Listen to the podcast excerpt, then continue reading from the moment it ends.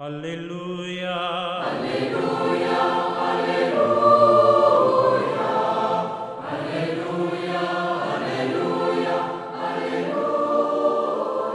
Hola, ¿qué tal queridos amigos? Aquí estamos en esta reflexión en este domingo, día de la fiesta del cuerpo y la sangre de Cristo. La liturgia nos invita a reflexionar en torno al Evangelio, ahí en Lucas capítulo 9, los versículos del 11 al 17. El gesto de la multiplicación de los panes constituye uno de los signos reveladores más importantes de todo el Evangelio. Como es habitual en Lucas, la figura de Jesús comienza a manifestarse también aquí a partir de la doble perspectiva de las palabras y los hechos. Abre ante los hombres el camino del reino que ofrece la salud o la vida nueva.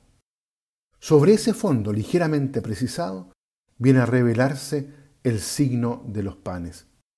La esperanza en el banquete constituía uno de los grandes elementos de la apocalíptica tradicional del Antiguo Testamento. Ya el profeta Isaías afirmaba, y preparará Yahvé para todos los pueblos un festín de suculentos manjares, un festín de vinos generosos. Alude de este modo el profeta a la felicidad del que recibe el pan del reino, o cuando afirman que Jesús anhela ansiosamente la comida del reino que se acerca. Sobre este fondo se precisa todo el contenido del signo de los panes. Los que siguen a Jesús han tenido que prescindir de las seguridades que el mundo les ofrece. Entra la noche y están solos, sienten hambre y no disponen de comida pues se encuentran lejos del poblado. Pues bien, en medio del desierto, a la llegada de la noche, Dios repite los antiguos prodigios de la historia de su pueblo. Aunque los hombres piensen estar solos y perdidos, Jesús se encuentra en medio de ellos, repartiendo su misterio a manos llenas. Enseña, sana y ofrece el alimento. Es difícil encontrar una imagen más valiosa del sentido y de la obra de Jesús. Los que le siguen tienen que arriesgarse, dejando atrás el mundo antiguo, su seguridad y su comida. Pero, una vez que ya lo han hecho, no necesitan decir nada. Jesús sabe su necesidad y les ayuda. No interesa demasiado la manera concreta en que el signo se realizó.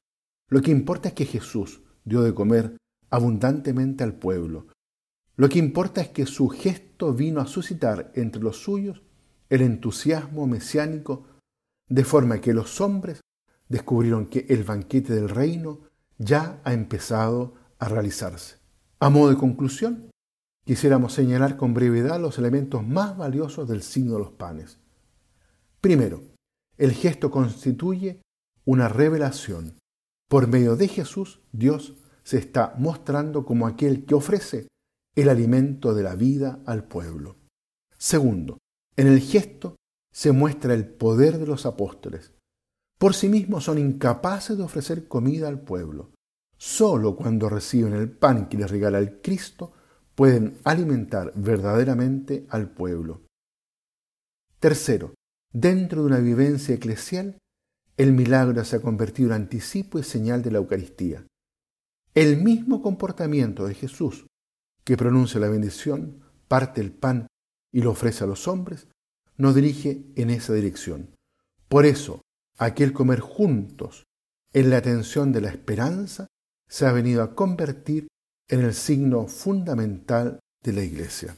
Y por último, todo esto nos lleva finalmente hacia otro plano, la comida fraternal y abundante, donde los dones del reino se ofrecen a todos los salvados, debe anticiparse en todas las comidas de la tierra. Eso significa que los bienes de este mundo son los medios, los manjares de un banquete en el que todos se encuentran invitados.